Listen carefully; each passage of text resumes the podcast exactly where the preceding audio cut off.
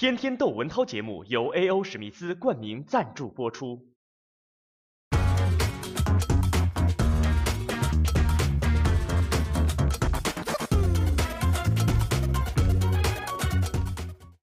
今天我看到避孕药之父卡尔·杰拉西在美国因为癌症并发症死了，活了九十一岁。他这个改变了女人呐。他本来是出生在奥地利维也纳，但是呢，因为纳粹德国呀、法西斯那个时候迫害嘛，所以他们逃到了美国。因此，我发现啊，这个希特勒法西斯啊，成就了很多震惊世界的科学发明。比方说，当年他排挤犹太人，好多犹太科学家，甚至包括爱因斯坦，都去到了美国，哎，避难去生存。但是呢，正是这帮科学家。或者说以他们为主体吧，在美国发明了原子弹。你说造出原子弹的这个科学家，他是福还是祸？很多人在追究啊，说他虽然终结了第二次世界大战，但是你们这些科学家发明这个原子弹，死了多少人？你们要不要负责？你知道吗？这个卡尔杰拉西。他发明了避孕药，也有人这样问他，说他是杀人屠夫，说你杀掉了多少人？准确来说，是你杀掉了多少受精卵？这个卵子，这个受精卵，到底算不算生命？一直就有这个争议。呃，比方说，按照罗马天主教的观点，那俩人一碰见，不是俩人了，就是受精卵一这一受精，生命就开始了。所以吃避孕药。你就是杀生，你就是不尊重生命。你要按照佛教说的，那这个投胎啊，这个这个投胎到你肚里来的时候，他婴儿啊跟你有缘或者有债，他才来。如果这个时候你把他杀了，那家伙那是难以弥补的，甚至是下地狱的大罪。但是按照现代人的观点怎么看呢？就是说。呃，有人说三个月以前啊，胎儿的大脑还没怎么发育，所以呢，他应该没有意识，所以呢，他应该还不算是杀害生命。但是有人讲了，这个小胎儿还是个小小肉块的时候，他就有反应了，有反应难道不是生命吗？甚至还有人抬杠呢，说别拿我们精子不当事儿，精子不是细胞吗？细胞不是生命吗？当然了。这个在有避孕药之前，精子这个大部分就都损兵折将了，所以这话呀，呃，没有道理的。可是我必须说，卡尔杰拉西啊，他解放了很多很多的女人，解放了他们的身体。你看前一阵儿，这个好莱坞一帮女明星自拍的那个裸照，不是被人家偷来，然后放上网，传的满世界都是吗？你奇怪的就是，这帮女明星就没一个道歉的啊。反而呢，一个比一个义正辞严。比如说被外泄最多的那个劳伦斯啊，他说什么？这是我的身体。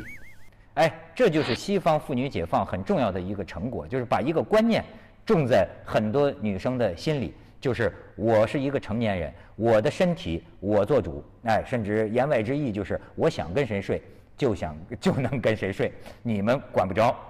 好，那么有人说了，你这个照片啊。这个污染了很多你的这个青少年粉丝，劳伦斯还有词儿呢，你知道他怎么说？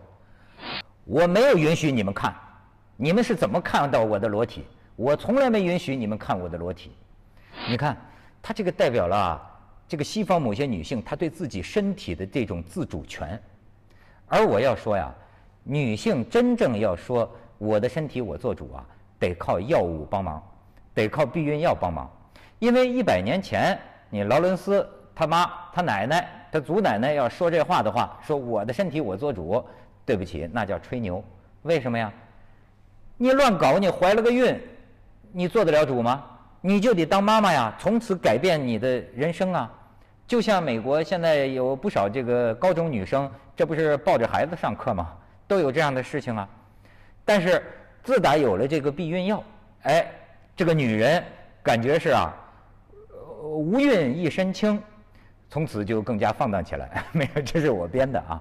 但是我的意思是说，这个里边啊充满了很多伦理上的争议。比方说，怀孕怀到多大时候，这个孩子可以被这样的干掉和杀掉。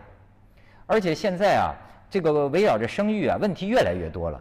比方说，这个前几天我们还说过啊，呃，那个十三岁的女孩为了不让她妈再给她添一个弟弟妹妹，宁愿自杀，逼得她妈妈流产，也是杀掉了怀孕的这个胎儿啊。好像后都怀了几个月啊。我听说有怀了六个月的那种啊，你知道那家伙叫引产，这引产这个小孩都成型了，实际上是用这个器械把这个小孩等于是肢解了，甚至夹碎了，这么引出来，那这不是残酷的这个杀害生命吗？所以人类发展到今天啊，真是很多问题，咱们真就是也只能是糊里糊涂，你没法深究。比方说现在这个，自打我们前几天说了这事儿之后。我才发现类似这样的事儿啊，一桩接一桩。有人说了，说这叫二胎焦虑，就很多独生子女不允许自己的妈爸爸妈妈再生。如果你再生，他就离家出走，甚至跑奶奶那儿不回来。有一家的这个老大倒是勉强算是答应了，但是必须让父母你看写下这个保证书。什么保证书呢？就是保证老二生出来之后，爸爸妈妈第一永远对老大好。就让他爸爸妈妈用契约的形式给他承诺，给他表忠心。呃，没有人不会让弟弟妹妹啊夺走对他的主要的这个关爱。所以你看，这现在孩子有权问说：没经我的同意，谁让你给我添个弟弟妹妹？可是我再给你说一个更神的，这个来自于作家王朔，听说他跟他的这个父母亲呢，也是年少的时候有很多冲突，所以啊，他说的挺极端，他有一挺挺挺逗的话。他说：“这么一个世界，你怎么知道我要来啊？你这成年人纯粹是因为你们自私，你们繁殖的欲望，你们为了你们自己的生活，你们生下了我，你们没问过我同意，我愿意不愿意来啊？你征求过我的意见吗？你就把我给生下来？你说这样这么抬杠啊，真的是没完没了。所以，我从这个避孕药之父啊，这个九十一岁过世的新闻，我想到啊，其实。”我们今天人啊，做了很多造作，做了很多人为的这个造作，在某些宗教来讲啊，简直可以说是作孽。但是从科学的角度上来讲，我们也没有答案，只能说生命仍然是一个谜。